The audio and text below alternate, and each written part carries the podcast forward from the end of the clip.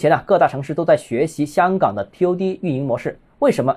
因为各地地铁都在亏损运营，都需要大量的地方财政进行补贴。而这些地方财政最近这几年大家都知道非常紧张。那有人就会问：广州地铁也亏吗？啊，是的，反正数据显示是亏的。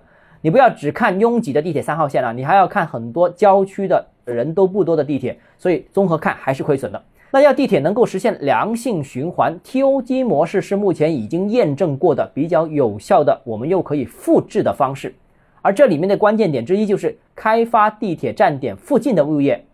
那所谓 TOD 模式啊，其实就是以站点为核心，做商业、办公、居住，还有交通换乘等等的一个综合整体开发。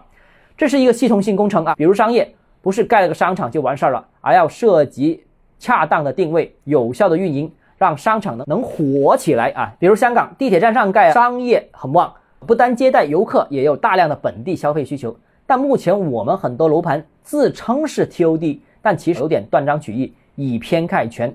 准确的说，他们只能叫地铁附近物业，连地铁上盖物业都说不上，那更谈不上综合开发了。TOD 能发展起来，就能给地铁带来丰厚的收益，物业升值是一方面，比方说房价卖高了啊，另外商铺租金也高了，写字楼出租率也高了，广告价位也高了。乃至周边的土地价值都能升值等等啊，那地铁公司建设地铁也对站点周边的地块享有优先的开发权。